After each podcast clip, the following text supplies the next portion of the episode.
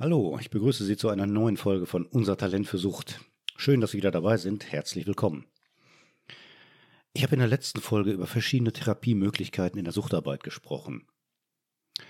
Und kurz danach fragte mich jemand, was ist denn mit Menschen, die keine Therapie brauchen und die es sozusagen alleine schaffen, abstinent zu werden? Und ab wann braucht man überhaupt eine Therapie? Das ist eine sehr gute, sehr sensible Frage, und zwar in mehrfacher Hinsicht. Schauen wir mal hin. Vielleicht erinnern Sie sich an die Folge, in der ich die Diagnose erklärt habe. Diese Diagnose brauchen wir, damit eine Therapie durchgeführt werden kann. Und zwar brauchen wir sie auf eine recht pragmatische Weise, nämlich Kostenträger bezahlen keine Behandlung, wenn keine Diagnose vorliegt. Und diese Diagnose muss von Fachleuten gestellt werden. Sie muss also offiziell sein. Und es muss eine gewisse Dringlichkeit für eine Behandlung vorliegen. Das machen die Suchtfachstellen. Eine Therapie ist keine medizinische ähm, Behandlung, deswegen brauchen Sie keine Überweisung, sondern Sie müssen einen Antrag stellen. Und dieser Antrag wird in den Suchtfachstellen gestellt. Dort können Sie sich beraten lassen und Ihre eigene Einschätzung diagnostisch bestätigen lassen, naja, oder auch nicht bestätigen lassen. In diesem Fall wird man Sie vielleicht an eine Selbsthilfegruppe verweisen, die in den meisten Fällen auch in dieser Stadt, in diesen Stellen stattfindet oder eine Angehörigengruppe beispielsweise. In diesen Fachstellen klärt man mit ihnen zusammen, was sinnvoll oder was notwendig ist. Wann brauche ich denn eine Therapie? Also ich persönlich würde die Frage anders stellen. Dieses Brauchen bedeutet, mir fehlt etwas, ich habe ein Defizit, mit mir stimmt etwas nicht. Und das mag sogar alles stimmen. Aber wenn Sie vom Typ so ein bisschen sind wie ich, dann reagieren Sie auf diese Aufforderung, du brauchst eine Therapie, allergisch. Wieso soll jemand anders darüber bestimmen können, was ich brauche? Und dann vielleicht auch noch jemand, der das auch noch aus persönlichen Gründen meint, weil ihm nicht gefällt, was ich tue. Da gehen wir doch gleich in den Widerstand. Verständlich. Aber das ist auch unglücklich, weil wir uns dadurch selber einmauern und verhärten. Besser wäre die Frage, wie profitiere ich denn von einer Therapie? Was ist der Gewinn, wenn ich eine durchführe? Dann sind wir auch weg von diesem Therapie bedeutet, mit dem Trinken aufzuhören. Also Therapie bedeutet Verzicht, was ja negativ ist. Sie wissen ja, wenn man von uns verlangt, etwas aufzugeben, dann werden wir skeptisch. Jetzt gibt es keine scharfe Grenze zwischen, ich benutze das Wort jetzt trotzdem, eine Therapie brauchen und ohne Therapie abstinent sein. Wenn Sie selbst das mal herausfinden wollen, Machen Sie ein Experiment und leben Sie, sagen wir, sechs Monate alkoholfrei. Kompromisslos. Und nicht drei Tage. Das ist zu kurz, um zu bemerken, ob der Konsum wichtige Funktionen übernommen hat. Wenn es Ihnen damit gut geht, prima. Wenn Sie aber mehr und mehr merken, ohne Alkohol fällt Ihnen das Leben schwer und manche Alltagsdinge, und dazu gehören auch Freizeit und Schlafen, schaffen Sie ohne Alkohol gar nicht, und die sechs Monate sind nicht möglich, dann lohnt sich doch ein geschulter oder professioneller Blick. Probieren Sie es mal. Sätze wie, na, ein Bier zwischendurch bedeutet ja nix, zählen dabei nicht. Eine Beratung schadet weniger als abzuwarten, bis die Dinge schlimmer werden. Und eine Behandlung muss nicht erst dann anfangen, wenn alles den Bach runtergegangen ist. Lassen Sie sich beraten. Aber ich wollte ja darüber reden, was Therapie eigentlich so bedeutet und was da eigentlich wirkt. Oder warum es denn wirkt. Das Wichtigste zuerst. Suchttherapie ist Gruppentherapie. Das ist vielleicht das Wichtigste und das wirksamste Element überhaupt.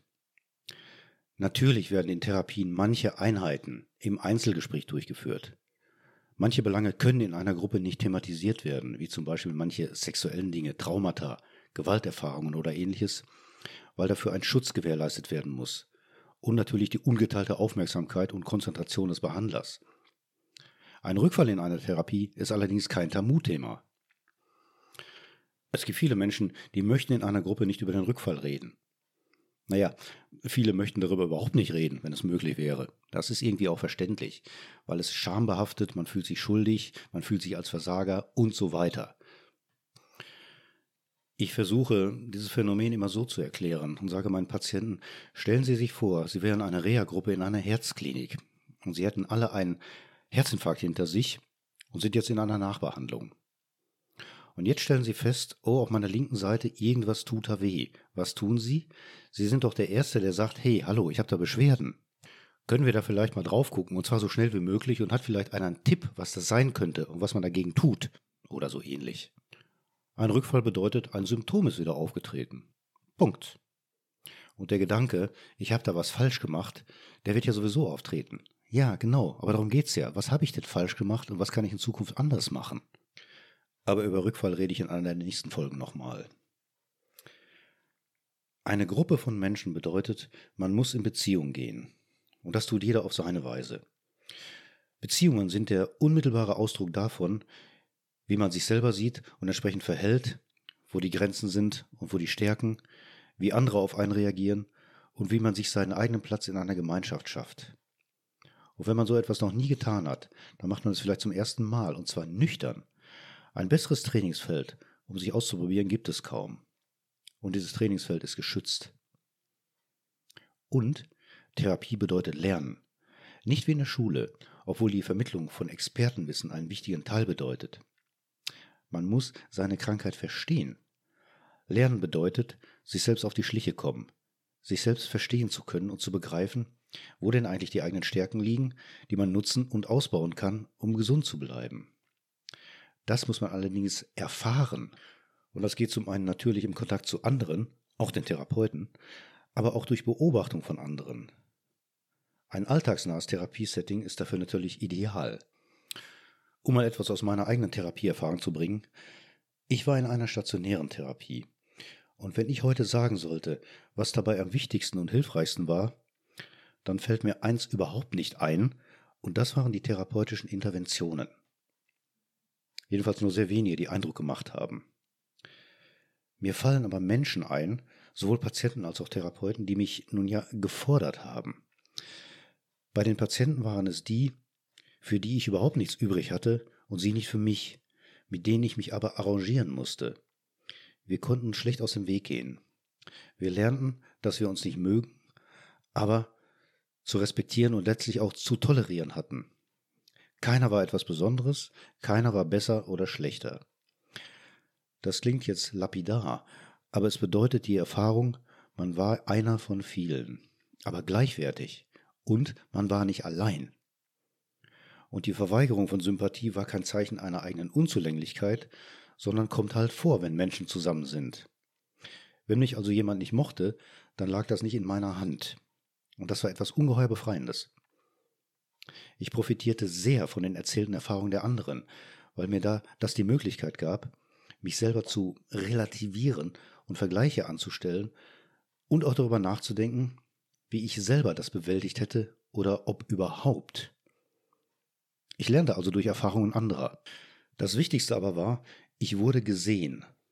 Und gesehen bedeutete, ich wurde nicht eingepackt, als wäre ich ein hochbedürftiger Mensch, sondern ich wurde kritisiert, natürlich auch gelobt, ich wurde aufgefordert, mich zu zeigen und bemerkbar zu machen, und ich erlebte Frustration.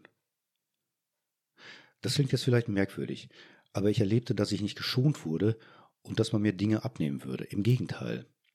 Ich wurde dadurch also sehr ernst genommen. Ist das verständlich, was ich meine? Es war die Erfahrung, dass man mir vermittelte, ich war zwar süchtig, aber nicht schwach, beziehungsweise meine Schwäche war kein Grund, passiv zu bleiben. Und ich sehe das in heutigen Therapien genauso, mit Einschränkungen natürlich. Die Therapielandschaft hat sich ja schließlich verändert. Der Umgangston Gott sei Dank auch. Wenn Patienten nicht die Erlaubnis bekommen, sich in einer Konfrontation auszuprobieren oder Frustration zu erleben, oder wenn man ihnen sogar vermittelt, sie seien unkooperativ oder verhalten sich falsch, wenn sie Frustration zeigen oder in eine Konfrontation gehen, dann versagt man ihnen einen wesentlichen Aspekt von Entwicklung. Und außerdem wäre das sehr respektlos. Was meinen damaligen Therapeuten angeht, gab es vielleicht zwei von insgesamt sieben oder acht, die ich als hilfreich sah. Und diese Meinung wurde interessanterweise von den meisten meiner Mitpatienten geteilt. Und diese beiden Therapeuten zeichneten sich dadurch aus, dass sie eben keine Angst vor einer Konfrontation mit Patienten hatten. Das heißt, sie vermitteln ihren Patienten, dass sie diese ohne weiteres aushalten konnten. Und das war ein sehr wichtiger Punkt. Ich weiß nicht mal, ob meine Therapeuten therapeutisch so versiert waren. Sie konnten aber überzeugend klar machen, egal worum es geht, sie sind präsent, sie sind da. Ist klar, warum das so wertvoll ist. Anders kann ein Patient nicht sicher sein und sich offenbaren. Ich meine jetzt nicht, dass die, diese Therapeuten nicht auch mal unsicher wurden. Aber das haben sie dann nun ja auch mit einer gewissen Souveränität gezeigt. Und auch das ist etwas, was ich heute noch genauso sehe, wie viele andere auch. Ein Therapeut muss grundsätzlich sicher sein und keine Angst vor seiner eigenen Unsicherheit haben. Das heißt jetzt nicht, dass er Superkräfte haben muss. Er kann sich durchaus mal unsicher sein, auch in Gegenwart von Patienten. Wenn er allerdings Angst vor seiner eigenen Unsicherheit hat, dann wird es schwierig. Dann kommt vielleicht so ein aufgesetztes Verhalten oder eine falsch dargestellte Sicherheit und das spüren, spüren Patienten sehr schnell und haben dann natürlich verständlicherweise auch nur eingeschränktes Vertrauen. Aber ohne Vertrauen beschreitet man nichts Neues und dann, naja, wird's eng. Also, kann man jetzt in ein oder zwei Sätzen sagen, was in Therapien wirkt? Therapien wirken durch Erfahrungen. Und Erfahrungen als Lernerfahrung haben nur dann einen Sinn, wenn man sie auch spürt. Eine rein akademische Therapie ist witzlos. Da könnte man genauso gut Bücher lesen. Es geht darum, etwas Neues bei sich kennenzulernen. Und manchmal ist es etwas Neues, wenn man feststellt, dass man in den Behandlungswochen sehr viel lacht. Ich habe es vielleicht schon mal gesagt, eine Therapie ohne Humor ist möglich, aber unvollständig, sehr unvollständig. Eine Therapie, in der man jede Frustration vermeidet, aber auch. So lernen wir sie nämlich nie richtig kennen und uns damit auch nicht. Und wenn wir das nicht tun, erfahren wir nicht, was wir eigentlich drauf haben. So, und damit sind wir auch schon wieder am Ende. Es hat mich gefreut, dass Sie wieder dabei waren. Wenn Sie möchten, seien Sie es nächsten Mittwoch wieder. Bis dahin, machen Sie es gut, bleiben Sie gesund. Mein Name ist Jürgen Behrendt. Tschüss und eine schöne Woche noch.